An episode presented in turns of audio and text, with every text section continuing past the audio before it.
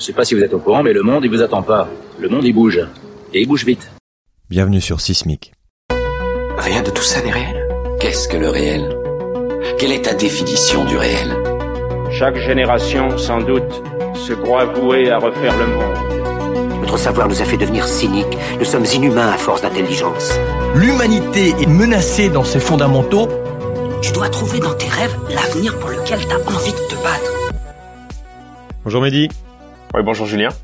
Alors tu es chercheur en, en sciences cognitives et aussi youtubeur et ton sujet c'est la foule. Donc tu étudies le, le, comportement des foules, tu es foulologue, tu fais de la fouloscopie. On va un peu euh, dire ce que c'est que ce mot et qui est qui est une discipline qui mélange euh, éthologie, physique et psychologie si j'ai bien compris. Est-ce que tu peux te, te, commencer par te présenter en, en quelques mots et expliquer un peu ce qu'est ce qu'est ce sujet d'étude et, euh, et pourquoi tu l'as choisi? Ouais, ok. Bien, écoute, je suis euh, donc euh, chercheur à l'Institut Max Planck à Berlin. Et euh, ça fait maintenant une douzaine d'années que j'étudie un, un, sujet assez euh, fascinant, c'est le comportement de la foule, comme tu l'as dit. Et euh, donc au début, moi j'ai commencé à Toulouse dans un laboratoire d'éthologie qui étudiait le comportement collectif des animaux sociaux, donc les bancs de poissons, les, les, insectes sociaux, ce genre de choses. Et puis parmi ces animaux sociaux, il y en avait un particulier, c'était les humains qui sont aussi des animaux sociaux, qui ont des comportements collectifs, et donc j'étais spécialisé sur les humains, mais j'étais plutôt entouré avec euh, par des biologistes et des, euh, des, des, gens qui faisaient de l'éthologie. Et euh, ensuite, je suis euh, parti continuer mes recherches en Suisse, à Zurich. Cette fois-ci, j'étais avec des physiciens, parce qu'effectivement, c'est un sujet qu'on peut beaucoup étudier euh, par la physique, avec des outils de la physique. On va sûrement en parler ensemble. Et aujourd'hui, donc à l'Institut Max Planck, je suis principalement entouré de psychologues, et de gens qui font euh, un peu des sciences humaines aussi, euh, parce que c'est une autre, un autre visage de la foule aussi euh, qui peut qui peut être étudié par cette discipline-là. Donc euh, c'est un truc qui me fascine beaucoup, c'est que c'est vraiment un mélange entre entre plein de disciplines scientifiques, plein de problématiques, plein de méthodologies, et, euh, et c'est un thème qui est, qui est très riche, beaucoup plus riche que, que ce que j'avais imaginé quand j'ai quand j'ai commencé quand j'ai commencé à travailler dessus. Donc on va on va on va pour commencer on va on va continuer un peu à poser le à poser le cadre pour comprendre de quoi on va parler. Comment tu définis une foule? Qu'est-ce qu'une foule? Est-ce que c'est simplement une, somme d'individus ou c'est autre chose, une sorte d'entité qui a sa propre vie, son propre fonctionnement et qui peut être étudiée comme telle? Ouais. Euh, bah, effectivement, dans l'image du public, euh, une foule c'est assez simple. Hein, c'est des gens, euh, plein de gens qui sont, euh, par exemple, dans les transports en commun. par contre, d'un point de vue scientifique, c'est un mot qui est beaucoup plus large, beaucoup plus conceptuel. Euh, c'est pas juste euh, des gens dans les transports en commun, euh, c'est nécessairement un, un, groupe, un large groupe qui est constitué d'un grand nombre d'individus qui sont en interaction.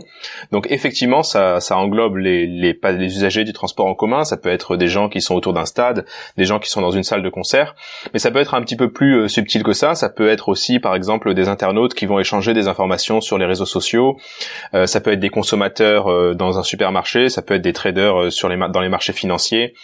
Euh, ça peut être aussi euh, euh, des choses qui touchent à des thèmes comme l'intelligence collective. Et puis on peut généraliser aussi avec le comportement collectif des animaux sociaux, comme je le disais tout à l'heure, dans une certaine mesure, euh, c'est un peu le même cas. C'est des choses qu'on pourrait appeler une foule.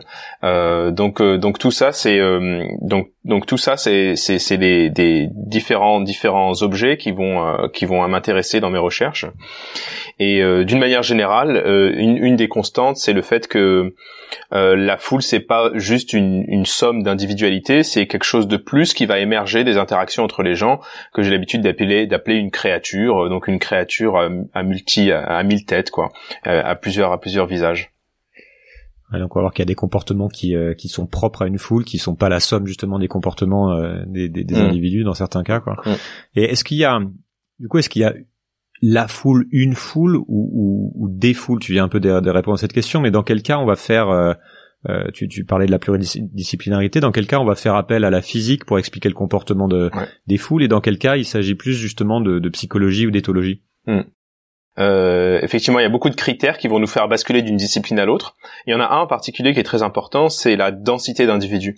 Donc la densité d'individus, c'est le nombre de personnes par mètre carré si on le mesure dans un, dans un, un environnement euh, spatial. Euh, et ça, ça va être un élément très important. Donc, si on est dans une densité qui est relativement faible ou intermédiaire, eh ben, on va beaucoup s'intéresser euh, à la psychologie des individus, au comportement, aux sciences cognitives. On va voir quelles informations sont traitées par chaque individu et comment ils prennent des décisions pour se déplacer ou pour euh, ou pour se comporter d'une manière générale. Mais plus il commence à y avoir de monde, de monde au mètre carré, moins euh, les individus vont avoir de liberté de prendre leurs propres décisions et de se déplacer comme ils ont envie. Et de plus en plus, ils vont tout simplement euh, subir l'influence de leurs voisins parce qu'il commence à y avoir beaucoup de monde. Et au bout d'un moment, on va basculer, on va cesser de regarder les individus pour regarder la foule dans son ensemble. Et là, on va commencer à utiliser des outils de la physique. Par exemple, une foule à très forte densité, ben ça peut être modélisé avec la mécanique des fluides. Par exemple, on peut mmh. considérer au bout d'un moment qu'une foule va se déplacer comme euh, un liquide qui coule dans un tuyau. Mais ça, ça marche seulement s'il y a beaucoup de monde. Et puis euh, moins, moins la plus, la, plus la densité diminue, plus on va commencer, euh, comme je le disais, à plus à s'appuyer sur des outils de, de, sciences comportementales. Donc cette espèce d'animal justement, il prend, il, prend forme d'autant plus qu'il y a, il y a de plus en plus de monde et on voit, c'est quand on voit ces images de stade avec de, de foule avec les ondes qui se déplacent justement ça devient presque euh, enfin ouais c'est mm. une entité en soi avec ses règles en soi et là c'est donc là qu'on va être sur de la physique ouais. ça exactement et est-ce qu'il y a est-ce qu'il y a des différences euh, notables entre les comportements de de foule de nature différente? Par exemple selon euh, selon la culture selon le pays selon l'âge pour bien comprendre ce qui est ce qui pourrait être comparé à une espèce d'universalité un animal universel qui serait pareil partout dans le monde et en revanche qu'est-ce qui dépend vraiment de ce qui mm. varie selon, par exemple, selon la culture Eh bien, il y a, y, a des, y a des constantes et puis il y a des spécificités euh, en fonction des, des, différentes populations. Euh, les constantes euh, sont des choses qui sont assez euh, assez abstraites, mais en fait, c'est un peu ces idées d'amplification du comportement. du fait que les, les, jugements, les comportements de la foule va avoir tendance à, à, être exacerbés quand on est très nombreux. Donc c'est des choses qui vont qui vont avoir créé des effets boule de neige, des choses comme ça. Donc ça c'est des, des constantes qu'on va retrouver vraiment partout même euh, même sur les réseaux sociaux ou, euh, ou même dans les comportements des, des, animaux sociaux. Et puis effectivement, il y a des spécificités en fonction de l'âge. Bon, euh, c'est assez simple en fonction de l'âge. Si on imagine une foule qui se déplace, ça va ça va être des, des histoires de vitesse de déplacement. Bon, c'est pas super intéressant. Euh, en fonction des pays, il va y avoir des différences assez subtiles, assez intéressantes. Euh, par exemple, on sait que dans une dans une rue, le trafic piétonnier va avoir tendance à se structurer euh, assez naturellement dans un comportement collectif qu'on appelle une autoroute de piétons. Donc mmh. euh, c'est un truc que tout le monde a déjà dû voir une fois dans, dans la rue. C'est quand dans une rue on a deux flux de piétons qui se déplacent en sens opposé. Eh bien, on va se rendre compte que plutôt que de se mélanger comme ça, en fait, naturellement, spontanément, les piétons vont se structurer, vont se partager l'espace disponible et ils vont former une sorte d'autoroute avec tous ceux qui vont dans un sens qui occupent la moitié du, de la rue et ceux qui vont dans l'autre sens occupent l'autre moitié. Et ça, c'est un comportement collectif qu'on dit auto-organisé parce qu'il n'y a, pas de chef qui a décidé euh, qu'on allait se partager l'espace comme ça c'est quelque chose que les piétons vont faire assez spontanément et qui est très positif parce que ça va avoir comme conséquence d'améliorer l'efficacité du trafic piétonnier. Eh bien, ce comportement collectif qui est émergent, qui est auto-organisé, euh, il a des spécificités euh, régionales et en particulier le fait que dans certains pays, ces deux ces autoroutes vont s'organiser à droite euh, de la rue alors que dans d'autres pays, les autoroutes vont s'organiser plutôt à gauche de la rue. Et donc ça, c'est par exemple une des différences qu'on pourrait, qu'on pourrait citer régionales. Toi, tu fais tout un tas d'expériences justement en jouant sur euh, la perturbation de ces flux pour voir comment euh, comment cette auto-organisation réagit euh, quand quand tu mets un obstacle au milieu, par exemple. Ouais. Ouais, effectivement. Donc c'est des c'est des choses qu'on peut étudier expérimentalement. Hein. Euh, au début, on commence surtout euh, par par les observer dans la rue. Donc euh, moi, je suis allé avec ma caméra et mon trépied me placer dans une rue piétonne et puis j'ai essayé de trouver un spot pour placer une caméra. Ensuite, on on filme des images, on les ramène au laboratoire, on les analyse. Donc ça, c'est une façon de de faire notre nos, nos recherches, d'aller collecter des données directement dans en milieu naturel. Mais on peut aussi organiser des expériences. Hein, et par exemple, on a réussi à reproduire euh, ce, phénomène de formation d'autoroute euh, en laboratoire. Donc, on recrute des participants, on les met dans un couloir. Alors, comme c'est un peu difficile de construire un couloir infini euh, dans le laboratoire, ce qu'on peut faire, c'est qu'on prend les deux extrémités du couloir et puis on les connecte les unes avec les autres. Ça fait une sorte de couloir, mais circulaire en fait. Et on remplit ce couloir avec des gens et il y a la moitié de ces participants qui ont eu l'instruction de marcher dans le sens des aiguilles d'une montre et l'autre moitié dans le sens inverse. Au début, ils sont tout mélangés, on donne le top départ, et au bout d'un moment, on va voir qu'effectivement, les deux flux vont se séparer. Et comme on reproduit ce phénomène euh, collectif euh, en laboratoire, bah après, on peut commencer à s'amuser avec pour voir quels sont les, détails euh, du, du, phénomène. On s'est rendu compte, par exemple, que plus il y avait de différence entre la vitesse souhaitée des, des participants.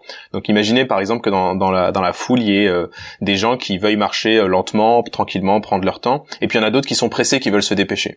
Donc là, il y a beaucoup de différence entre les vitesses souhaitées. Ben, on s'est rendu compte quand il y a beaucoup de différence entre les vitesses souhaitées, cette organisation collective qui est bénéfique, ben, en fait, elle va avoir tendance à disparaître. Et le mécanisme, il est assez simple. C'est juste le fait qu'une fois que ces autoroutes sont en place, on peut imaginer qu'il y a un gars pressé, mais qui est en fait obligé de marcher au rythme de tout le monde. Et ce gars pressé, il va pas être content, donc il va doubler. Et en doublant, il se retrouve face au flux opposé, mmh. et donc il va créer une perturbation qui va avoir euh, comme, qui va créer une sorte de, de réaction en chaîne et qui va se propager comme ça de proche en proche et au bout d'un moment toute la structure va, va va, disparaître juste à cause d'une personne qui voulait marcher vite. Et donc ça on le retrouve euh, d'autant plus qu'il y a de fortes différences de vitesse euh, de déplacement entre les entre les gens. Donc c'est le genre de choses qu'on peut comprendre plus en détail déjà quand on étudie ce phénomène en laboratoire. Oui, on va, on va revenir dessus, mais tu as des choses assez, étonnantes sur les euh, sur les logiques d'évacuation aussi du type si tu mets un poteau au milieu d'une sortie, tu te rends compte que que les, le flux s'évacue beaucoup mieux ou euh, puis t'as aussi cette logique que, qui qu'en fait les la personne justement qui va vouloir aller plus vite ou passer devant les autres pour euh, pour pour être le premier à sortir va être gagnante mais et que si finalement par contre tout le monde se met à faire ça tout le monde est perdant. Donc tu as cette espèce aussi de logique de l'organisation tu parlais notamment dans tu prends des exemples dans ton livre qui est le euh, l'évacuation de, des Twin Towers lors du, lors du 11 septembre, en fait que tu te rends compte que la plupart des gens euh, jouent le jeu, même dans une situation de, de crise. Effectivement, alors il y a toute une branche euh, assez assez riche de, de recherche qui concerne les situations d'évacuation parce qu'évidemment c'est c'est la, c'est l'aspect qui a un, un, une, une conséquence appliquée assez immédiate quoi. On veut on veut sauver des vies pendant les évacuations donc il y a beaucoup de recherches qui sont effectuées sur ça et c'est beaucoup des physiciens qui font ce type de recherche parce qu'à un moment donné, on s'est rendu compte qu'il y avait une analogie euh, très marquée entre, euh, puis c'est quelque chose d'assez intuitif, entre une foule euh, qui essaye d'évacuer par une petite porte et puis euh, le comportement des grains de sable dans un sablier, par exemple. Donc on imagine bien les grains de sable dans un sablier qui vont comme s'agglutiner autour d'un goulot d'étranglement, puis des fois ça va créer des blocages, et puis on veut essayer de d'optimiser le flux de grains de sable au niveau du goulot d'étranglement du sablier. Mais là c'est pareil, sauf que c'est avec des gens. Et comme il y a beaucoup de monde, on en parlait tout à l'heure, comme on est dans une situation à forte densité, parce qu'il y a tout le monde qui se qui se qui s'agglutine autour de la sortie, forcément ça c'est quelque chose qui a à voir avec la physique. Et, euh, et du coup euh, les physiciens se sont dit ok, on voit bien que quand tout le monde se jette sur la sortie, ça crée des gros blocages et que quand tout le monde et du coup euh, et du coup la l'évacuation est, est ralentie est de mauvaise qualité. Qu'est-ce qu'on pourrait faire pour améliorer ça? Eh bien, il y a d'autres physiciens qui travaillent dans la, la, la physique, le, le, domaine de la physique granulaire, qui avaient déjà trouvé une solution, en particulier qu'ils utilisent dans les silos à grains, par exemple, où on a remarqué que si on place un, un petit obstacle quelques mètres, enfin ça dépend de l'échelle de, spatiale, hmm.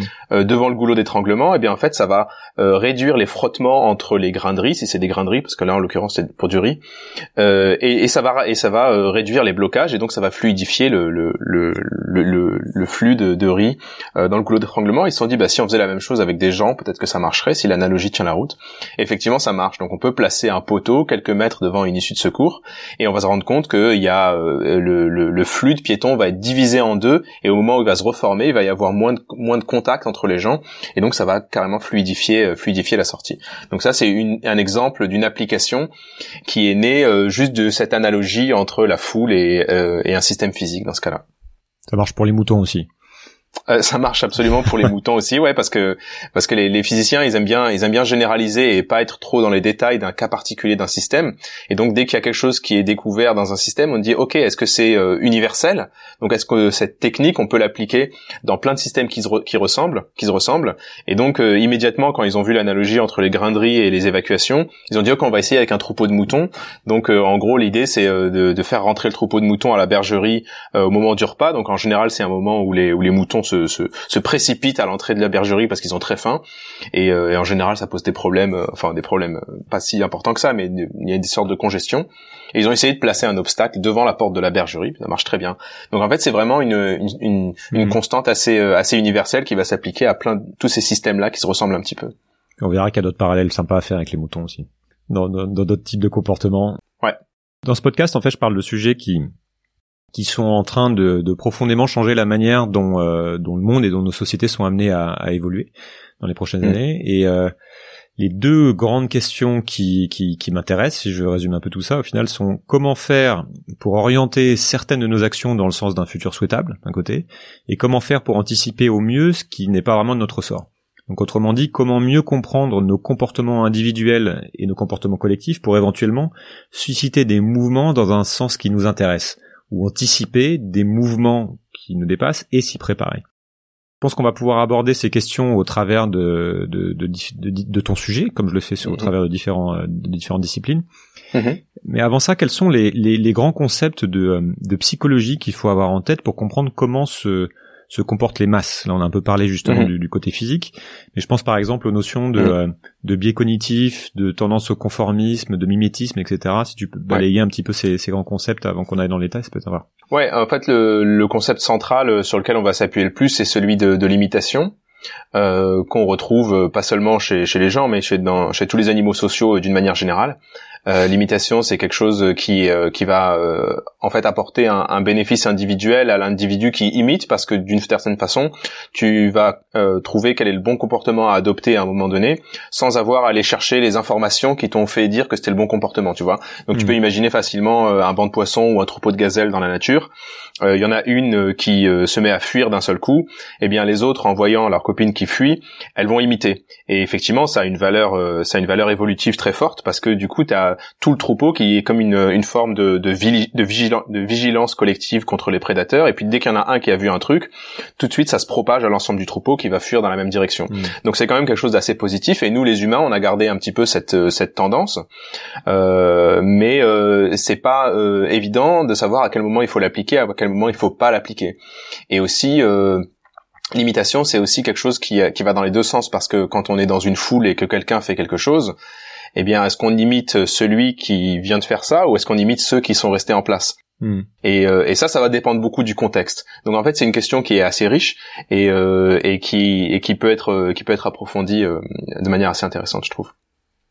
Tout ce qui est euh, biais cognitif aussi sur justement notre perception de, de la perception qu'on peut avoir de ce que fait l'autre, de ce que pense l'autre, c'est ça fait partie aussi de des choses que tu utilises?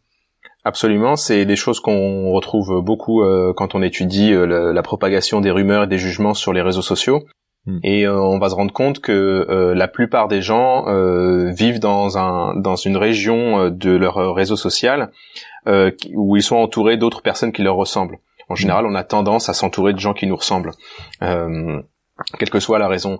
Mais euh, le problème de ça, c'est que quand on regarde autour de nous, eh bien, on a l'impression que tout le monde est comme nous, et ça peut donner cette, cette illusion euh, qu'on est dans la majorité, alors qu'en fait, on peut habiter dans une toute petite euh, enclave d'un point de vue du, de, de, notre jugement. On aura l'impression que les gens pensent comme nous, alors qu'en fait, alors qu'en fait, on est juste isolé dans une certaine région du, du réseau.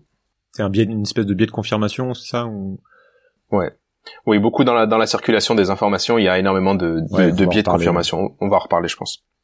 Alors, un sujet que, que, que je crois que tu as étudié est justement comment l'information se propage hmm. et comment fonctionnent les réseaux et comment elle va éventuellement décider au final d'un comportement collectif.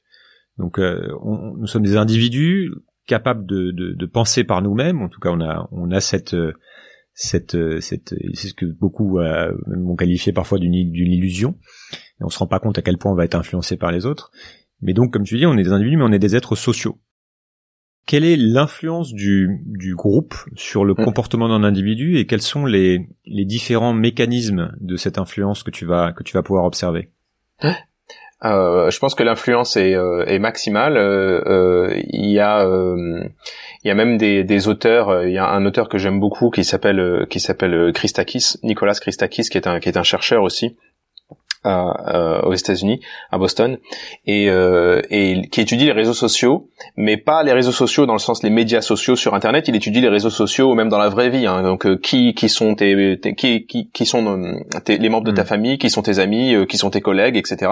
Donc c'est vraiment les gens avec qui on avec qui on, on vit et qu'on fréquente au quotidien et il arrive à cartographier comme ça les réseaux d'une ville complète, donc de voir vraiment qui est marié avec qui, euh, et, ma, femme avec qui elle travaille, et ses collègues avec qui ils sont voisins, et les voisins avec qui euh, ils sont amis, etc. Et donc d'avoir la cartographie complète comme ça d'une ville, et ensuite on peut regarder, donc une fois qu'on a cette cartographie, on peut regarder, euh, ok, dans cette dans cette ville, qui vote à droite par exemple. Eh bien on va vite se rendre compte que en fait le, la, la, tendance à voter à droite, eh bien c'est quelque chose qui va se propager de proche en proche, et que Mm. euh, en gros si on spot un point au hasard inconnu dans le réseau, on peut assez facilement dire euh, s'il vote à droite ou à gauche juste en regardant dans quel environnement social il est né et il évolue. C'est pour ça aussi que la géographie est si importante. euh, Tu vois, on, on pense aux cartes où c'est à peu près toujours les mêmes régions qui sont rouges et tous les jours les mêmes régions qui sont bleues, j'imagine. Voilà par exemple. Oui par exemple. Et, et ça peut être aussi plus conceptuel sur les réseaux sociaux, par exemple. Là, il Ouais. y a plus vraiment de géographie, mais mais d'une manière générale, ouais, c'est c'est ça l'idée. Et, euh, et et ça va beaucoup plus loin. A découvert euh, Christakis parce que en fait, lui, il est, comme il est médecin, il a fait des études sur l'obésité et euh, il a il a des données trans- transversales qui vont euh, qui s'étendent sur une durée de 30 ans. Et donc pendant 30 ans, il a ce- cette cartographie du réseau devant les yeux et à chaque euh, je sais pas chaque année, il voit qui sont les personnes. Enfin, il a une, une mesure de l'indice de masse corporelle de chaque personne du réseau. Et en fait, il se rend compte que l'obésité, c'est quelque chose qui va se propager de proche en proche. Et donc, euh, au bout d'un moment, quand on spot un point à nouveau au hasard sur le réseau, on peut assez facilement estimer euh, son indice de masse corporelle uniquement en regardant l'indice de masse corporelle euh, moyen des gens qui sont euh, dans la même région, euh, dans la même région sociale. Ça s'explique parce que ça euh, correspond à des comportements? Alors l'explication, elle est, euh, elle est, elle est encore ouverte, elle est débattue.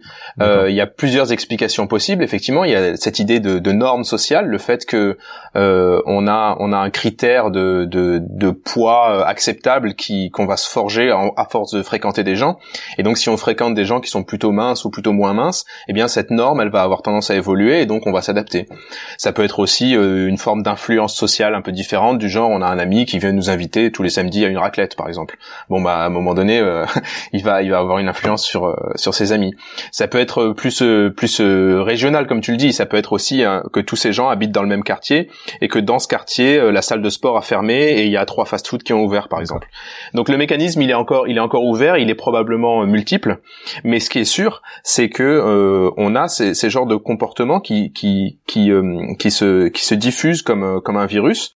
Euh, alors qu'on s'y attendait vraiment pas il y a, il y a une dizaine d'années quand les découvertes ont été faites, on se rend compte qu'en fait absolument tout euh, tout ce qui forge notre personnalité, c'est quelque chose qui peut être assez facilement euh, reconstruit uniquement en regardant dans quel euh, dans quel environnement social on a grandi, ce qui euh, ce qui euh, se fait laisse poser des questions sur la notion de libre arbitre et de choses comme ça quoi. Ça concerne vraiment. ouais, tu, tu, tu, tu dis que ça concerne à peu près tous les sujets. C'est-à-dire que tu peux, tu vas pouvoir Ouais. regarder en fait comment tu mets limite prévoir pour qui tu votes, euh, justement quel va être ton poids, quels vont être tes goûts en fonction de euh, Mm. qui tu fréquentes pratiquement. Ouais, c'est ça. Il y a aussi euh, une mesure qui a été faite sur le sur le bonheur.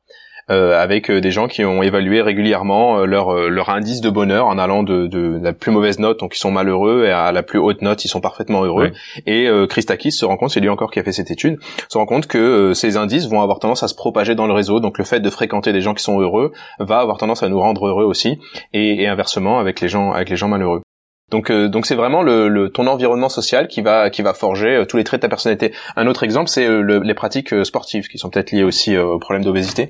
Euh, le fait que le fait de faire du sport, eh bien euh, l'intensité, enfin le volume de sport que tu fais chaque semaine, euh, c'est quelque chose qui peut être assez facilement prédit en regardant euh, dans quelle mesure tes amis sont sportifs. Il y a ce, euh, ce- ce- cette phrase là qui circule pas mal dans les dans les milieux de développement personnel, qui est qu'en fait on est la, la moyenne des cinq personnes qu'on fréquente le plus. C'est des, des gars qui ont théorisé un peu ce truc-là. Il y a un peu de ça. Je, je dirais pas, je dirais pas la moyenne. Je dirais que c'est euh, peut-être un peu plus riche parce que parce que sûr, euh, il y a des choses comme ça. Mais Ah, il y a, il y a l'idée quoi. il y a des, des traits de personnalité. euh, la plupart des traits de personnalité sont contagieux et se propagent de proche en proche. Et, et d'ailleurs, si je peux approfondir un petit peu, euh, ils vont pas se propager comme ça à l'infini, comme un comme un virus qui qui va vraiment sauter de proche en proche euh, pendant très longtemps.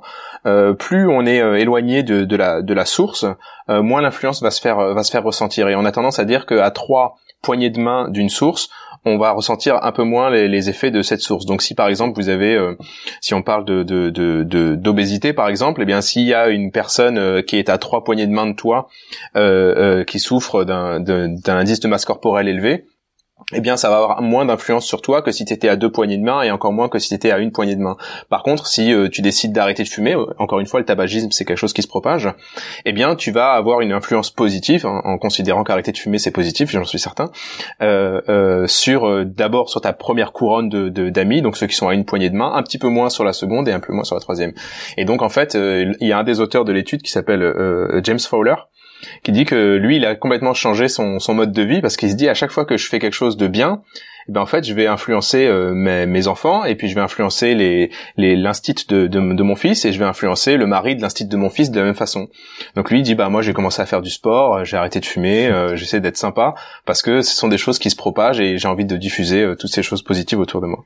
Ouais, on va, on va, revenir là-dessus parce que c'est une notion hyper intéressante de voir justement quel va être l'impact que tu peux avoir sur sur tes proches et au travers de ça sur le monde, sachant que tu parles des niveaux de connexion. Je crois qu'il y a euh, on estime qu'on est connecté, qu'il y a que six poignées de main entre euh, tous les êtres humains sur Terre, c'est un truc comme ça?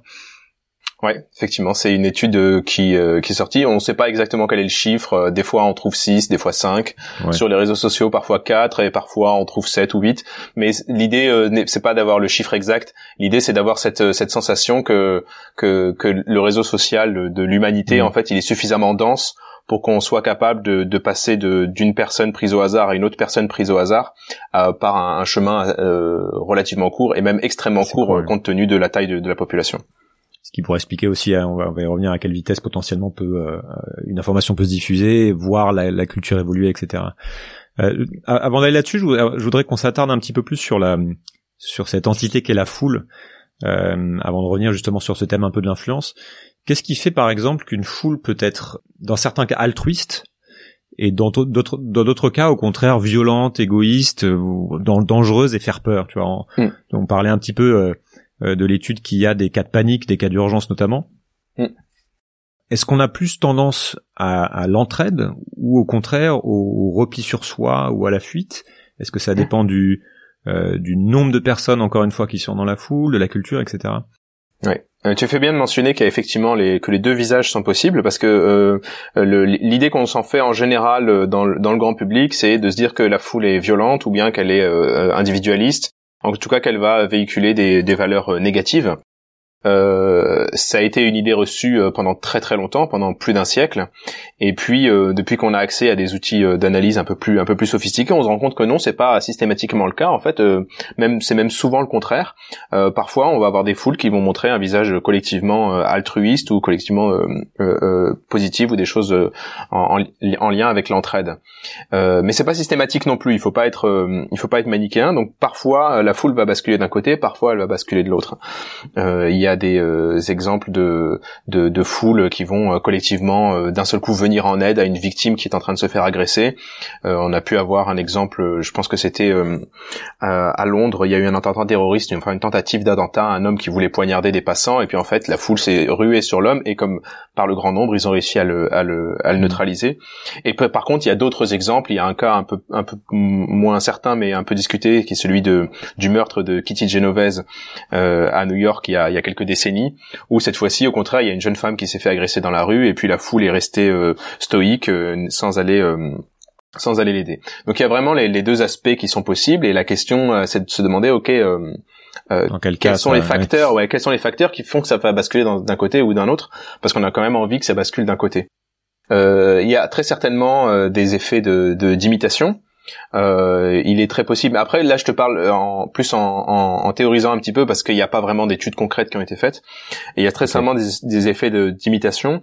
Donc, euh, il n'est pas impossible que quand euh, la foule reste stoïque devant une personne qui se fait agresser, s'il y a une seule personne qui prend l'initiative d'aller aider, qu'elle va être imitée par ses voisins, qui vont être imités par leurs voisins, et au final, on va tous se retrouver, euh, on va tous se retrouver à, à aider, et l'union fait la force. Euh, par contre, c'est un mouvement assez risqué. Tu en conviens. C'est-à-dire que si tu es le seul à vouloir aller défendre la jeune fille, ben en fait euh, tu risques tu risques aussi ta peau. Donc il faut aussi espérer que les autres vont suivre. Donc il y a y a y a un petit peu un jeu euh, un jeu comme ça à, double effet. Et, d'une manière générale, on se rend compte que le contexte, c'est quelque chose qui va beaucoup déterminer euh, le, le, comportement de la foule et si oui ou non il va y avoir imitation à l'échelle de à l'échelle d'individus. Ça, ça, me fait penser aussi à cette cette idée justement comment comment un mouvement de foule va se créer, comment le cet effet de comment tout d'un coup à partir d'un leader de quelqu'un qui commence à faire quelque chose tu va pouvoir réagir et de et de l'importance j'avais vu des, vidéos qui avaient pas mal tourné là sur le gars qui se met à danser qui danse tout seul et puis t'as le premier follower qui arrive le premier suiveur qui arrive et puis tout d'un coup après t'as la foule qui qui mm. vient donc c'est cette importance aussi du euh, du premier suiveur de la première personne qui c'est pas forcément celui qui lance le mouvement c'est le, le celui mm. qui va suivre en premier le mouvement c'est pareil c'est quelque chose qui a été théorisé euh, Ouais, c'est vrai. D'ailleurs, euh, sur cette euh, euh, fameuse vidéo qui a beaucoup tourné du, du, du, du, gars qui danse et qui est suivi par tout le monde et puis à la fin tout le monde se met à danser, j'ai eu accès récemment à la vidéo complète parce qu'en fait c'est juste un extrait qui circule beaucoup et en fait la vidéo complète, le, le, gars en fait il est déjà en train de danser depuis depuis 35 minutes et il y a eu beaucoup de, de, tentatives qui ont échoué et en fait une, à un moment donné ça a pris et ça a commencé à simplifier et c'est surtout ça qui a circulé. Mais il y a la, la vidéo complète est assez intéressante parce qu'on voit qu'il y a quand même c'est quand même plus plus compliqué que que juste ça. Euh, au niveau de l'imitation, euh, on parle beaucoup des, des, mouvements de panique, par exemple. Euh, il y en a eu un récemment à Cannes aussi, qui sont souvent des, des, fausses alertes.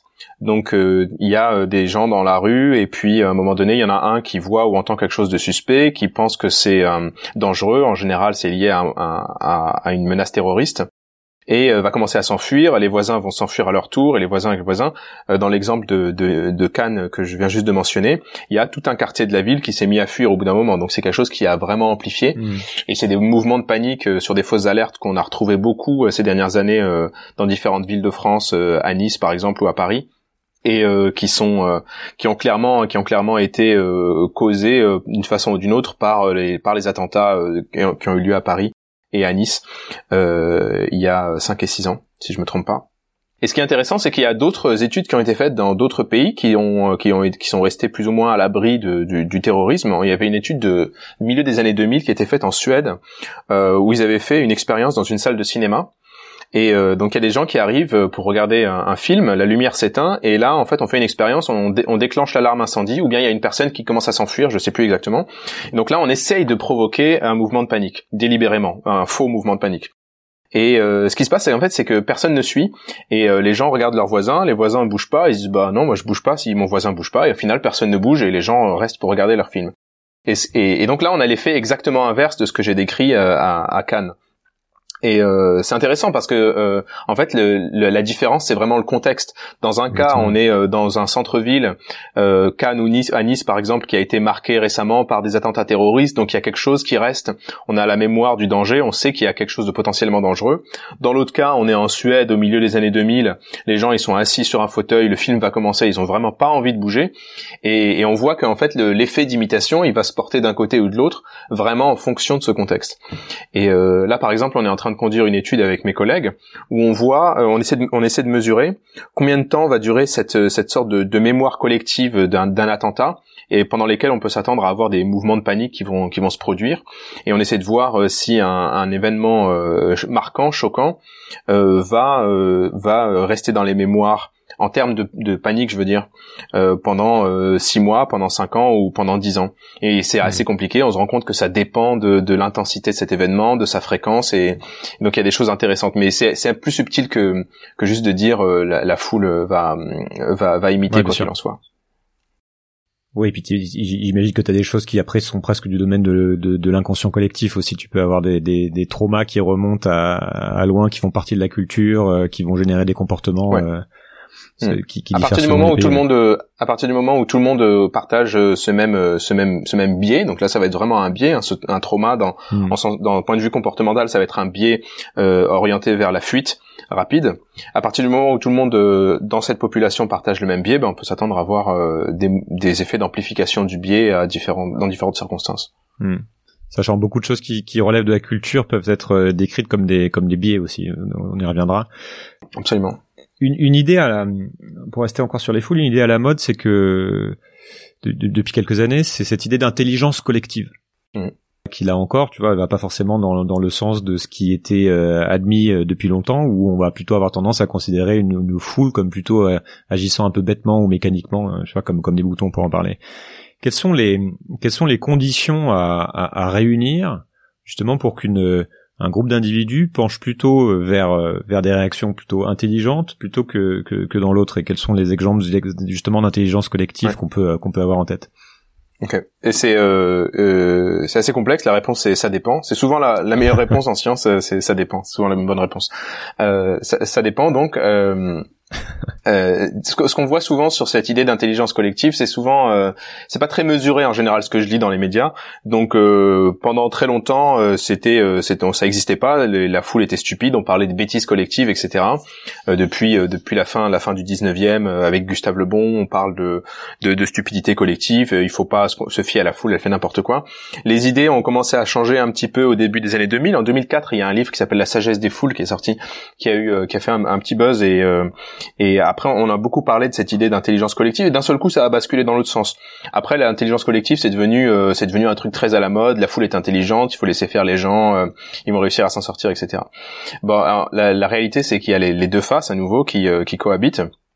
Et, et c'est assez difficile de savoir dans quel sens va basculer la foule quand elle est face à un problème qui relève de, de, leur, de sa compétence intellectuelle en quelque sorte. Euh, on sait qu'il y a des exemples qui marchent, donc euh, les, les, les, les, exemples les plus, les plus bas niveaux, donc les choses les plus simples qu'on puisse faire, c'est par exemple un exercice d'estimation. Donc c'est pas très compliqué d'un point de vue cognitif, d'un point de vue intellectuel, mais imaginez qu'on euh, qu'on veuille trouver la hauteur de la tour Eiffel par exemple, on ne sait pas quelle est la bonne réponse, eh bien on peut demander à la foule et la foule va avoir la bonne réponse. Il suffit pour ça de prendre des gens au hasard dans la rue de leur demander leur avis. On va avoir des avis qui sont euh, parfois complètement faux, c'est pas grave. Et en fait, on va agréger ces avis en calculant par exemple la, la moyenne ou la médiane de, tous les avis. Et en fait, il se trouve que euh, la plupart du temps, on va tomber sur la bonne réponse. Donc si tu fais ça, si tu demandes à 100 personnes dans la rue quelle est la hauteur de la tour Eiffel, même si tu habites pas en France, euh, tu vas avoir en valeur médiane quelque chose qui tourne autour de 360, 370 mètres. Ce qui est la bonne réponse? 365, je pense. je suis pas sûr. C'est fait, fait appel au public. et, euh, et, effectivement, et ça c'est ça s'explique assez facilement. C'est un effet statistique. Il se trouve juste que pour des questions de, de culture générale comme ça, la probabilité de tomber sur quelqu'un qui va euh, sous-estimer la bonne réponse d'un certain écart est la même que de tomber sur quelqu'un qui va surestimer la bonne réponse du même écart. Et en fait, quand on demande à plein de monde, on se retrouve avec une belle distribution, on prend la médiane et on a la bonne réponse. Ça c'est une façon de faire. Par contre, il y a d'autres chercheurs qui ont dit attendez une seconde, mais si on a les mêmes gens et qu'on les met dans une salle, on les laisse discuter d'abord et qu'après on leur demande, eh bien d'un seul coup ça va plus marcher parce qu'en fait le fait de discuter, ça va ça va donner euh, la, la, du poids à ceux qui parlent le mieux en mmh. quelque sorte. Et donc si quelqu'un qui parle très bien, qui, euh, qui a une fausse réponse, eh ben il va avoir tendance à influencer tous les autres. Et hop, d'un seul coup, cette médiane, elle va commencer à, à dévier euh, plus, de, de, plus en plus loin de la de la bonne réponse. Donc l'influence sociale, a priori, ce serait pas quelque chose de très bon dans ce contexte. Dans d'autres contextes, ça peut marcher en, revanche.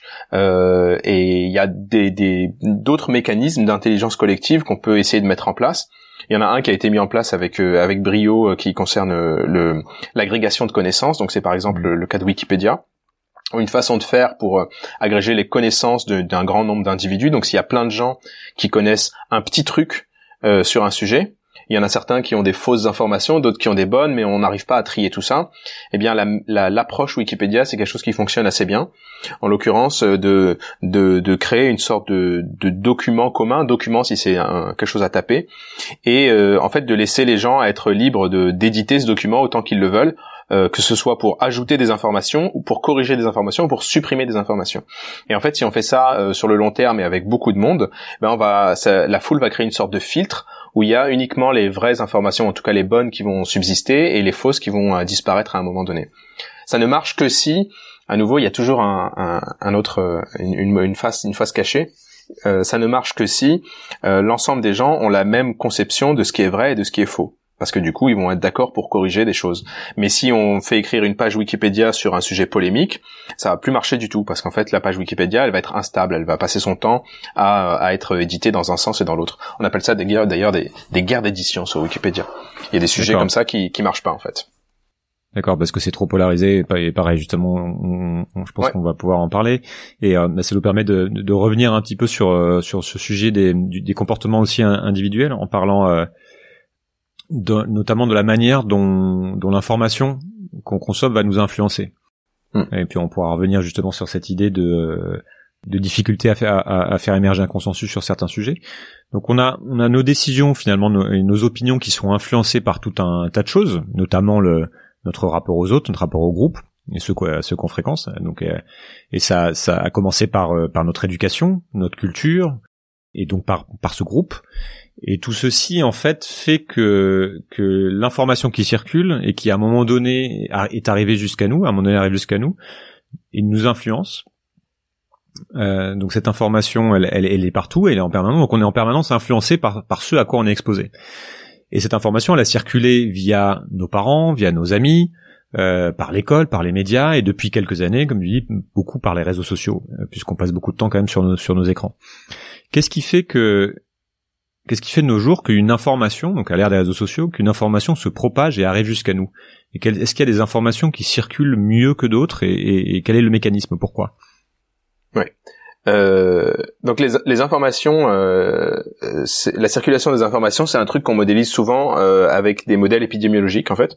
Donc euh, c'est assez simple. Hein, on prend à nouveau euh, tous les tous les ouais des virus. On prend tous les gens, on regarde comment ils sont connectés. Donc être connecté pour un virus, c'est être en contact physique, mais être connecté pour une information, c'est être en qui est un canal d'échange d'informations entre deux personnes. Donc par exemple entre nous deux aujourd'hui, il y a un canal d'échange d'informations, c'est-à-dire qu'on est en train de se parler on regarde tous les euh, tous les gens qui sont connectés et puis on, on, injecte une information à un endroit donné dans le réseau et puis ensuite on, va on va regarder comment cette information se diffuse et on peut utiliser un modèle épidémiologique pour modéliser et simuler cette diffusion. Sauf qu'il va y avoir des différences quand même avec le virus, c'est ça qui, va être super intéressant. Euh, le virus, par exemple, va, il va se propager euh, de proche en proche, indépendamment de la nature des gens euh, vraiment. C'est-à-dire que euh, même si euh, même si on est on est on est vraiment différent, le virus il va quand même se propager d'une personne à une autre. Alors que l'information, elle va suivre au contraire des ce qu'on appelle des canaux préférentiels. Donc une information va circuler principalement sur euh, un chemin euh, entre deux personnes qui vont être d'accord avec cette information en quelque sorte. Donc si j'ai une information qui me plaît pas, eh ben en fait euh, elle va pas beaucoup se propager autour de moi, même voire pas du tout. Alors que si j'ai une information qui me plaît beaucoup, elle va beaucoup se propager. Et si mes amis, parce que je vais la parce, que, parce que je vais en parler exactement. Et si mes amis sont d'accord avec moi, eh bien ils vont la recevoir et puis eux-mêmes ils vont la ils vont la faire circuler à leurs propres amis, etc.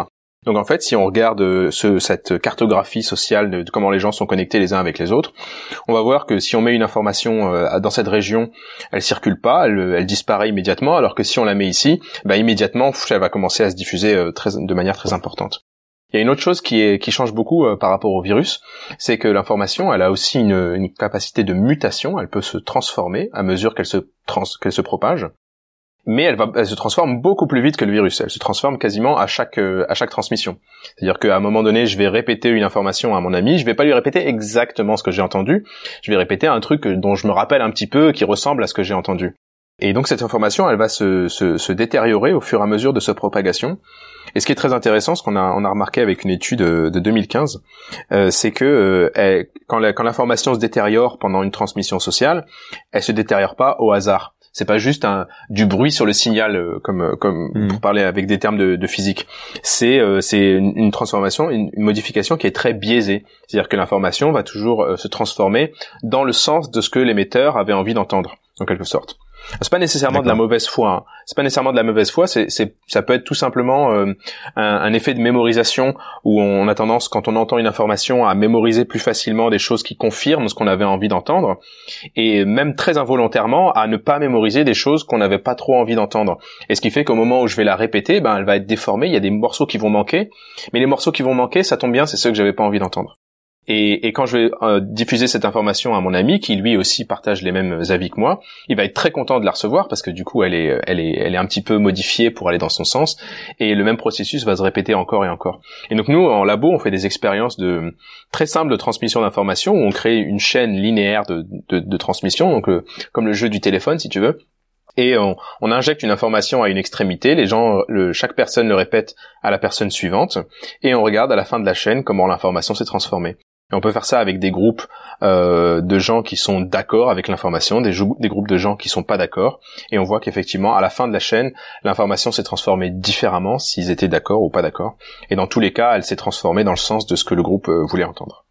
C'est peut-être là aussi qu'on peut on peut parler du fonctionnement des réseaux sociaux et des euh, et des bulles d'information justement et des, des, des bulles qui filtrent l'information parce que c'est exactement en fait ce qui se passe, c'est-à-dire que déjà naturellement comme tu dis, on va faire un filtre plus ou moins conscient, même quand on est témoin de quelque chose, on va pas capter la même information parce qu'on a un biais euh, euh, Mm. cul- culturel, c'est-à-dire où effectivement on va avoir tendance à voir euh, ce qu'on veut, ce qu'on veut voir ou entendre ce qu'on veut entendre parfois, et, euh, et qui plus est à le répéter, déformer l'information aussi.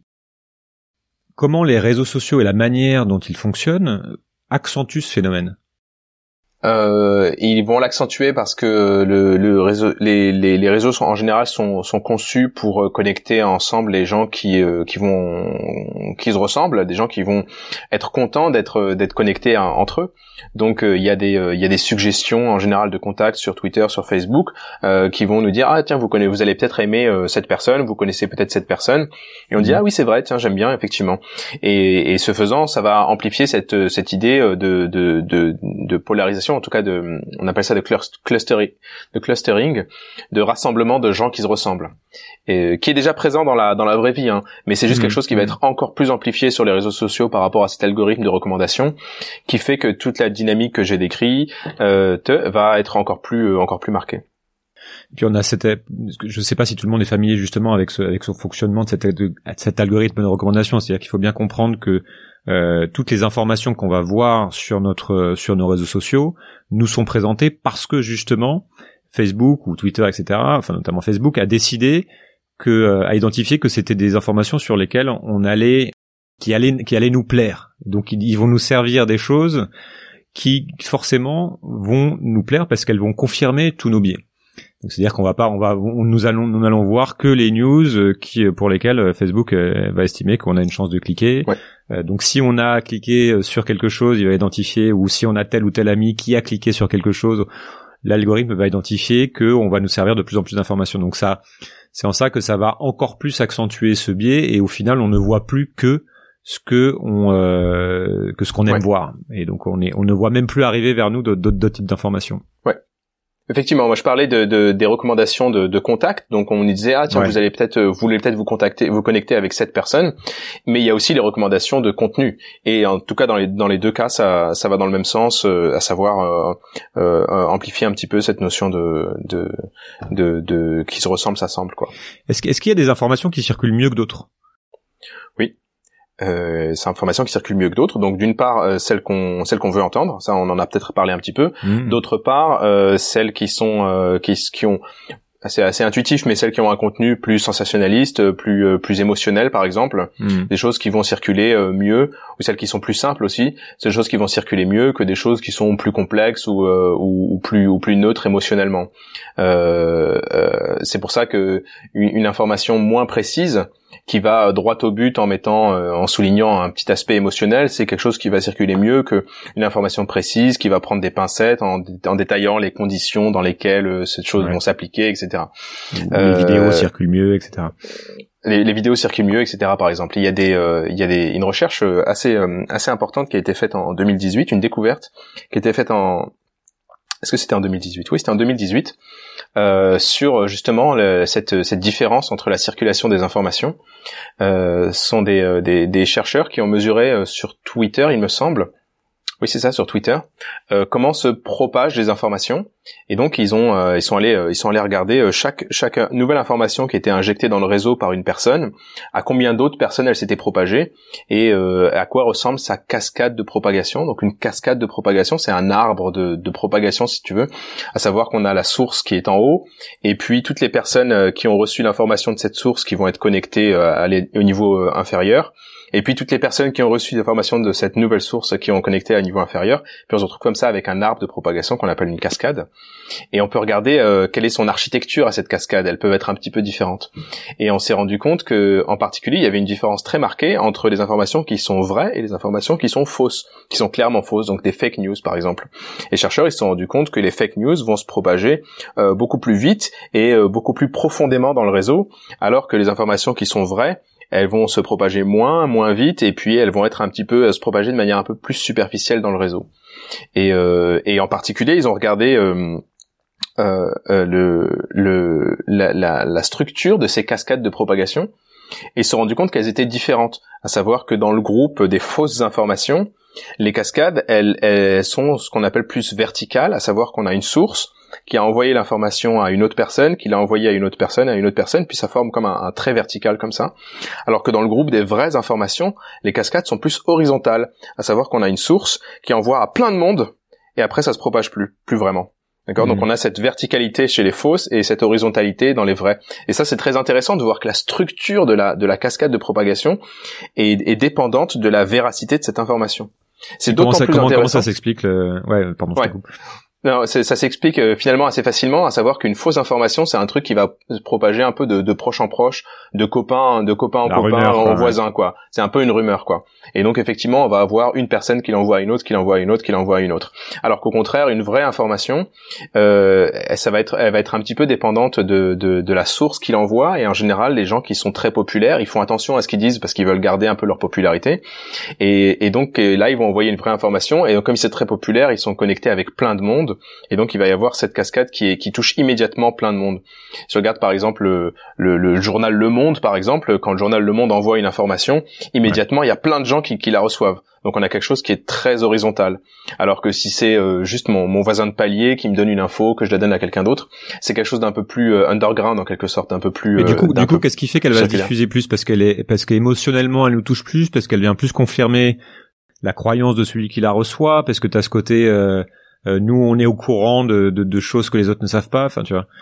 Il y, a une, y a une autre différence aussi entre les vraies et les fausses, c'est que les vraies, elles sont, les informations, elles sont souvent euh, assez mesurées parce que la vérité c'est quelque chose de complexe, euh, alors que les fausses informations elles sont un peu plus directes, un peu plus euh, sensationnalistes, etc. Et surtout les fake news qui sont euh, qui sont qui sont conçues pour se propager fort. Et donc il y a aussi cet aspect émotionnel qui va être très différent et on va avoir euh, une information simple, catchy, sensationnelle dans assez fréquemment du côté des du côté des mmh. fake news. Cette différence de, de dans la dans la structure de la propagation, elle est très intéressante d'un point de vue appliqué euh, parce que en fait euh, une, une, machine peut assez facilement voir euh, quelle est à quelle est la, la, la, structure de cette cascade de propagation. Donc mon ordinateur, quand il voit une info, il peut assez facilement dire ah tiens celle-là elle se propage comme une comme une comme une fake news et celle-là elle se propage comme une vérité. Ce qui signifie qu'en fait on peut écrire un, un programme informatique qui va juste regarder dans les premières heures comment est en train de se propager l'info et qui va dire ah bah celle-ci elle se propage comme une fausse. Donc il y a de, de grandes chances pour que ce soit une fausse. Et en fait on peut construire comme ça des détecteurs de fake news qui fonctionnent relativement bien euh, suffisamment bien pour que euh, les géants euh, du web se, mettent aux recherches dessus. Et donc il y a par exemple Google ou Facebook qui ont sont en train de développer leurs détecteurs de fake news qui sont qui sont quasiment au point de choses qui marchent qui marchent relativement bien euh, mais qui pose des questions, euh, des questions éthiques quand même. À savoir que euh, si quelqu'un est en mesure de me dire ça c'est une fausse nouvelle, je te la montre pas, et ça c'est vrai, je te la montre.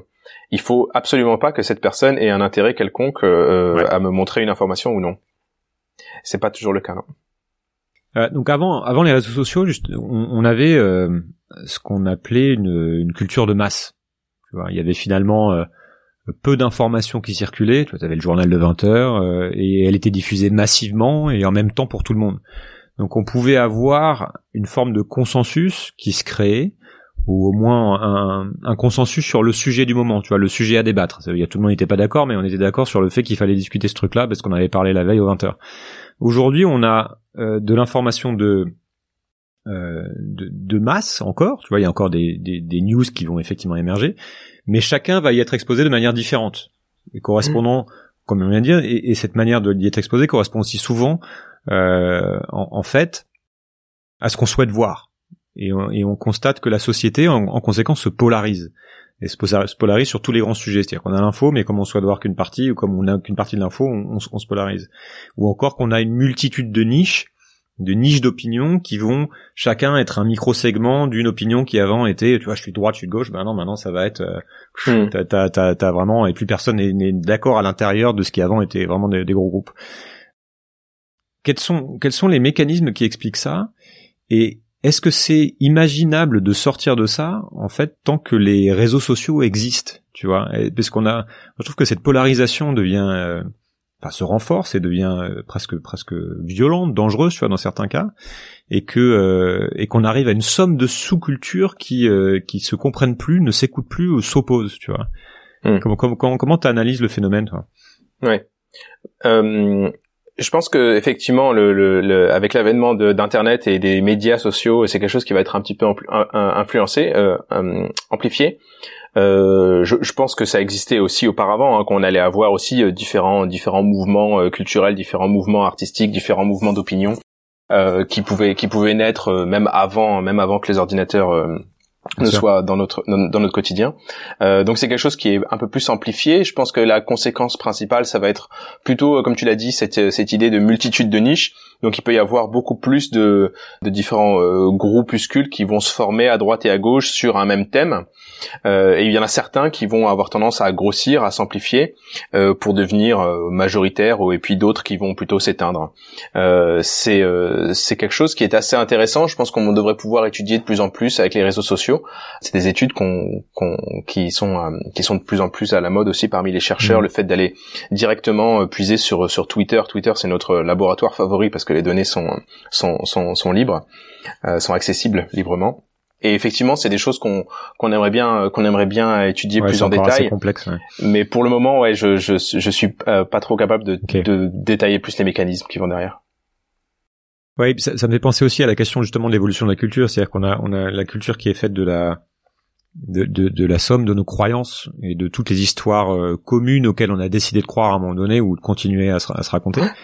Et, et, en ce moment, on voit justement beaucoup de choses qui qui relèvent de la culture, qui sont en train de changer à une vitesse folle. Tu vois, t'as, as des mouvements comme euh, le MeToo il y a quelques, il y a quelques années, où aujourd'hui c'est un peu Black Lives Matter autour de la question du racisme. T'as aussi les mouvements écologistes euh, qui, qui, qui rebattent en fait les cartes et qui font bouger toutes les lignes finalement assez rapidement. Ouais. Dans quel cas la, quelque chose comme la culture, c'est-à-dire les histoires majoritaires qu'on se raconte, évolue? Est-ce qu'il y a des points de bascule?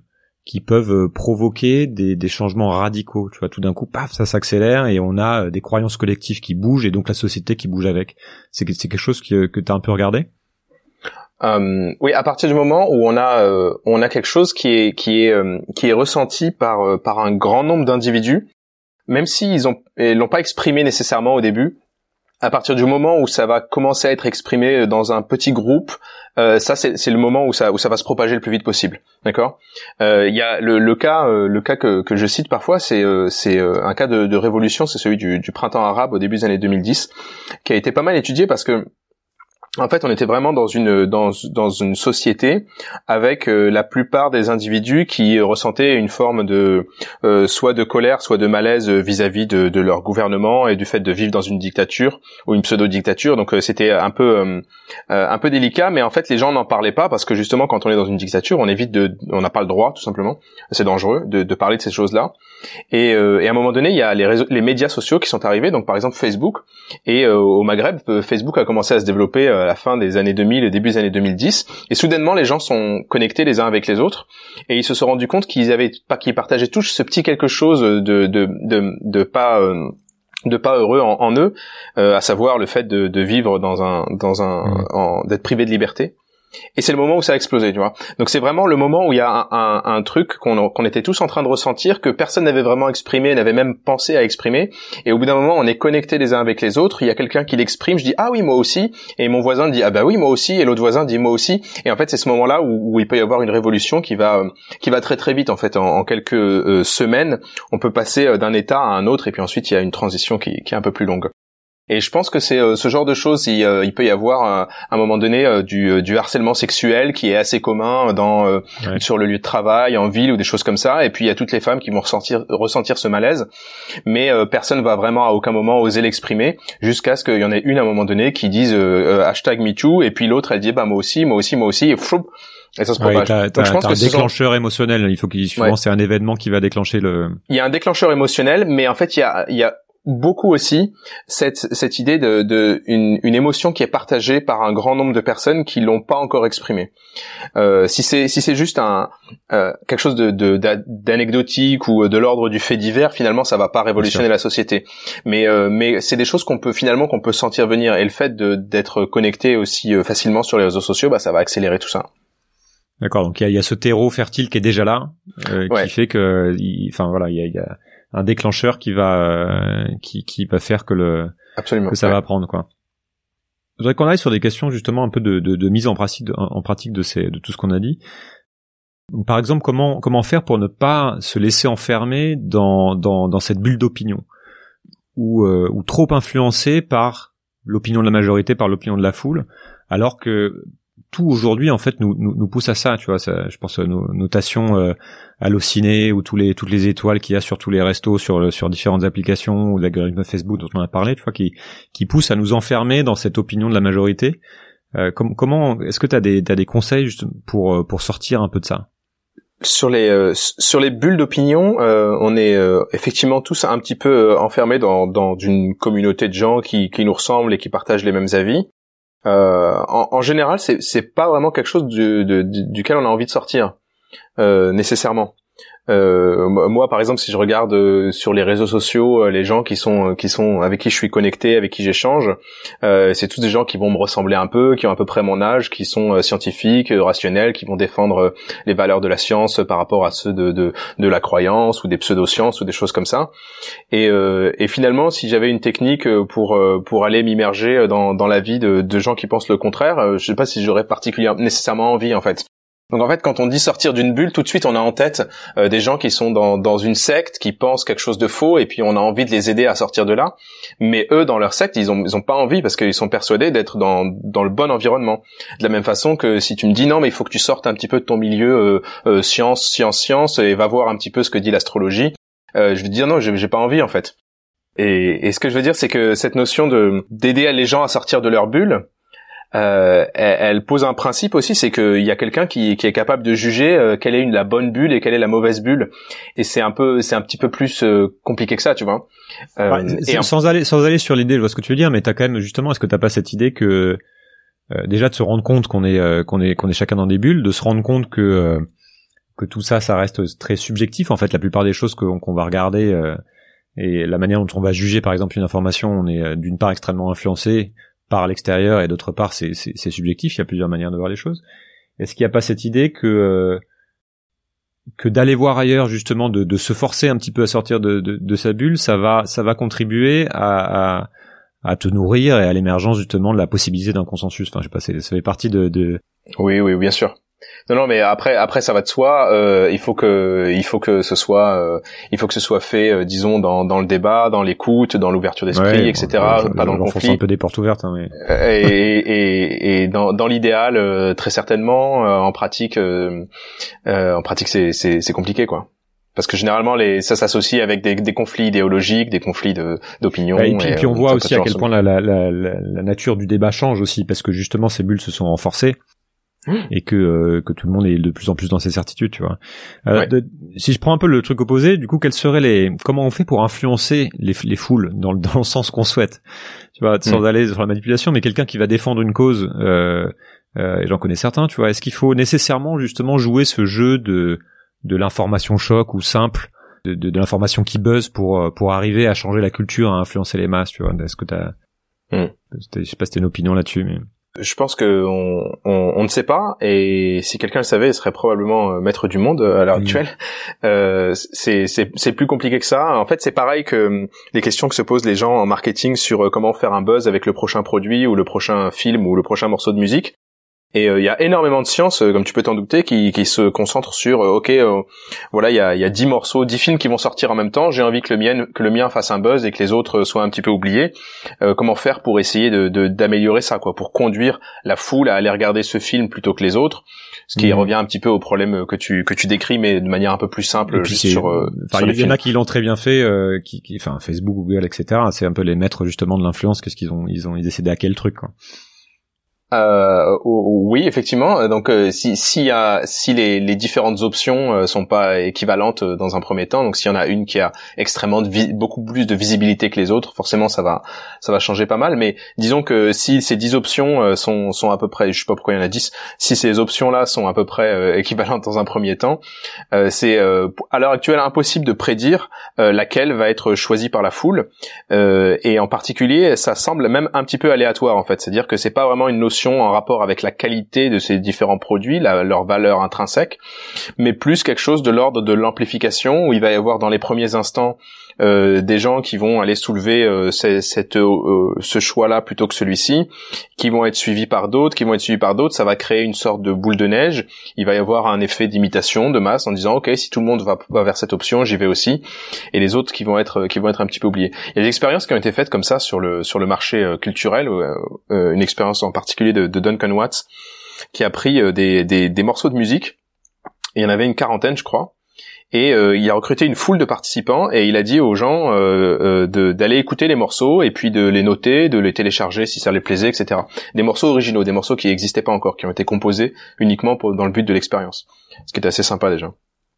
Et en fait, euh, il a regardé comment évoluait le truc et il s'est rendu compte qu'il y avait une sorte de hiérarchie qui s'imposait entre les entre les morceaux. Et puis il y en avait un qui devenait euh, super populaire, beaucoup plus populaire que le deuxième et que tous les autres en fait. Donc il y en a un qui s'est vraiment détaché du lot, que la foule a adoré, et etc.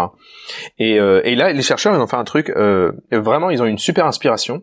Ils ont dit ah, on va faire on va faire quelque chose. On va remettre tous les compteurs à zéro donc on remet euh, tous les tous les compteurs de likes et de téléchargements à zéro.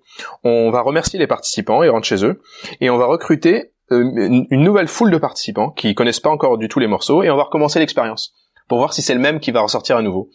Et là à nouveau il y a un morceau qui se détache des autres, sauf que c'est pas le même que la première fois. Et donc ils recommencent l'expérience une troisième fois, ils l'ont fait une quinzaine de fois, et à chaque fois c'est un morceau différent qui, qui arrive en, en, tête du hit parade. Et en fait ça suggère que ah, quand il y a ce, ces, ces, idées d'amplification, enfin de, de, de, recommandations sociales qui sont en place, tu te retrouves finalement avec un, un choix collectif qui est vraiment euh, qui est vraiment euh, euh, imprévisible dans un premier temps quoi, où, où ce sont euh, où ce sont vraiment des mécanismes de l'ordre qui sont presque de l'ordre du hasard et de l'aléatoire qui font que il y a un titre qui va se détacher, enfin une option si on veut être plus général, euh, qu'une autre. Et, si, et, si, on arrivait du coup à maîtriser euh, le, cet effet d'emballement, ça marcherait aussi bien pour le marketing que pour euh, conduire la foule vers un, choix politique ou vers euh, ou vers un avenir meilleur ou un avenir sombre. Donc c'est un système complexe. En fait, il y, a certainement des, des, des, causes, que ce soit qui a recommandé en premier, est-ce que celui qui recommande a une influence sur les autres? Enfin, mais on maîtrise pas bien le, le sujet. Le, ouais, l'idée générale, c'est que c'est quelque chose de, de, multifactoriel. Donc il va y avoir un, un, un ensemble de, de, facteurs qui vont entrer en jeu et qui vont avoir tous une toute petite influence. Il n'y a pas un truc. On, y a pas, on va pas dire ah, il suffit juste de mettre en rouge. C'est, c'est énormément de choses qui vont tous, qui vont chacun avoir une influence minime. Et donc en fait, quand ça va se cumuler, euh, ça va créer une, un basculement d'un côté plutôt qu'un autre. D'accord, donc ça se modélise pas vraiment. Pour revenir un peu sur cette question de l'influence, justement, comment ce, comment ce, ces choix s'opèrent et comment ça bascule, il y a euh, ce, fameux chiffre des, des 5% ou 10% qui, euh, qui, qui circulent. Euh, et je voulais savoir en fait dans quel cas, tu vois, par exemple, il suffit que 5% de, de, des gens euh, arrête de manger de la viande pour que toute la société s'arrête de manger de la viande, tu vois. Dans quel cas c'est vrai, dans quel cas ça marche et, dans quel cas ça marche pas? Alors, euh, je peux, ce que je peux dire avec certitude, euh, c'est les cas où ça marche, qui sont des, des expériences qu'on a conduites. Donc ça, je suis sûr que ça marche. Et là où ça marche pas, ça va être un peu plus, un peu plus complexe. une expérience que, qui, qui, marche à tous les coups, c'est par exemple, tu prends un troupeau de moutons. Donc c'est très simple dans un enclos et puis on va euh, euh, donner une information à 5% des moutons. Alors comment on fait pour donner une information à un mouton? Euh, En fait, on va on va le on va le conditionner euh, avant euh, l'expérience. On prend un mouton, on peut conditionner un mouton pour qu'il soit attiré par par une couleur ou par un ou par un son. D'accord? Donc on va conditionner 5% des moutons pour qu'ils soient attirés par par une pancarte bleue par exemple. On met ces moutons dans le troupeau et puis ensuite on lève une pancarte bleue, on a les 5 de moutons qui sont conditionnés, qui vont approcher, qui vont être imités par leurs voisins, qui vont être imités par leurs voisins, et au final, il y a tout le troupeau. Et, et, et ce 5%, c'est là qu'il a émergé, euh, je pense, une des premières fois. C'est euh, quand on quand il y a eu le test qui a été fait, on a essayé avec 1%, ça marche pas, 2, ça marche pas, 3, ah 5, 5, il y a un basculement. Donc avec euh, à partir de 5, on peut entraîner tout le troupeau dans un sens. En dessous, on peut on peut pas, ça marche pas. Euh, c'est un, une, une, découverte qui avait été faite aussi euh, sur, dans les bancs de poissons. Donc on peut aussi avoir des certains pourcentages d'individus qui vont dans une certaine direction. À nouveau le 5, entre 5 et 10% qui émergent. C'est une étude que, une autre étude qu'on a faite nous euh, en situation d'évacuation quand on a une foule de participants qui courent et qui doit prendre une décision et connaît pas l'environnement qui doit prendre une décision. Est-ce qu'on va à droite ou à gauche pour chercher l'issue de secours? Ben, on s'est rendu compte qu'avec 5 à 10% d'individus qui vont dans une des branches suffisent pour pour entraîner tout le reste de la foule dans la même branche. Et donc ça, c'est une valeur qui revient souvent. À aucun moment on a essayé de la généraliser, on se rend compte juste qu'il y a beaucoup de cas de figure où ça se répète. Il est très possible qu'on ait des choses assez similaires dans les, à nouveau dans les, dans les marchés culturels ou euh, sur les marchés financiers par exemple, mais on n'est pas encore on n'est pas encore au stade de la généralisation. Mais c'est un chiffre qui revient assez fréquemment dans, dans ce type de, de setup. On arrive sur les questions de fin. Là. On, on sait qu'on va probablement, euh, enfin on suppose, beaucoup supposent, je le suppose, qu'on va probablement vers un, vers un monde qui va être de plus en plus tendu pour un, tout un tas de raisons. je vous invite à écouter les autres épisodes de, de Sismic si vous n'avez pas fait. Qu'est-ce qui donne espoir? Qu'est-ce qui te donne espoir ou au contraire te fait un peu peur dans la réaction des foules dans un climat un peu euh, un peu tendu comme ça, comme euh, comme le nôtre? Euh, moi, je suis assez euh, optimiste d'une manière générale, mais pas, pas pas nécessairement à court terme ou à moyen terme, mais sur le long terme, je suis plutôt optimiste dans dans le sens où euh, euh les d'un point de vue collectif, on arrive toujours à s'adapter aux changements aux changements importants qui se produisent, que ce soit des, des révolutions en général qui nous conduisent vers un état dans lequel on est, disons, plus satisfait qu'auparavant, même si c'est pas immédiat, hein, ça peut être plus à mmh. moyen terme ou à plus long terme. Et je trouve qu'il y a une capacité d'adaptation euh, assez assez importante et que si jamais il y a une, une énorme crise qui, euh, qui qui anéantit une partie de l'humanité, je pense que en fait euh, le, le, les gens vont réussir à s'adapter progressivement. non seulement pour repartir sur des bonnes bases, mais aussi pour pour éviter que ça se reproduise dans le futur. D'une manière générale, je pense qu'il y a un, aspect adaptatif dans le comportement collectif qui me qui, me laisse assez optimiste. Question de fin, est-ce que tu as deux livres que tout le monde devrait devrait lire? Ou des livres qui t'ont particulièrement influencé euh, sur ce sujet ou un autre? Euh, en ce moment, je suis en train de lire un livre euh, que je relis. C'est un grand classique de la science-fiction que j'avais lu il y a longtemps, quand j'avais 19-20 ans. Et je l'ai relis maintenant avec un regard un peu plus scientifique. c'est le fameux Fondation d'Isaac Asimov. et je me rends compte de plus en plus qu'il y, y, a des choses qui sont qui sont assez assez assez crédibles en fait dans cette idée de, de, de prédiction, parce que de plus en plus on arrive à être en mesure euh, de, prédire euh, le comportement des gens. Alors pour l'instant c'est assez flou, c'est en termes de probabilité, c'est à court terme, ça ressemble un petit peu à des prédictions météo quoi, donc c'est assez court. Et de plus en plus on arrive à, à utiliser des outils et à faire des choses qu'on faisait auparavant pour des systèmes physiques. Et cette fois-ci à avoir à acquérir cette compréhension pour des systèmes humains, pour des systèmes vivants. Et quand on voit ce qu'a fait euh, le, pouvoir de la prédiction en physique, hein, donc à partir du moment où on a su, on a commencé à réussir à prédire euh, le, mouvement des astres ou à prédire, euh, je sais pas moi, le, mouvement d'autres choses, de, produits de, physique, qui a complètement révolutionné notre vie. Quand si on se dit qu'on est qu'on est de plus en plus en mesure, mais c'est du moyen terme, enfin ça, va prendre du temps, de plus en plus en mesure de faire des choses assez similaires avec le comportement humain. Donc c'est l'idée centrale du livre d'Asimov. Euh, on, va on va vers un monde qui est quand même assez euh, assez profondément différent de ce qu'on a réussi à de ce qu'on a vécu jusqu'à présent un monde où on va réussir à être en mesure de faire des, prédictions euh, sociales du comportement humain du comportement de la société de dans les dans les jours mmh. semaines mois années à venir par exemple. Donc Asimov c'est un c'est un livre qui est beaucoup en, qui, qui me trotte beaucoup en ce moment. Ouais Fondation pardon Ok, super. Merci beaucoup pour ton temps, Mehdi, et, euh, et je recommande vraiment ta chaîne, euh, ta chaîne YouTube aussi. Je mettrai tous les liens sur euh, sur le sur la page du, du podcast sur sismic.fr. Ok, merci beaucoup pour l'invitation. Merci. Et à bientôt. changer le monde. Quelle drôle d'idée. Il est très bien comme ça, le monde. Pourquoi changer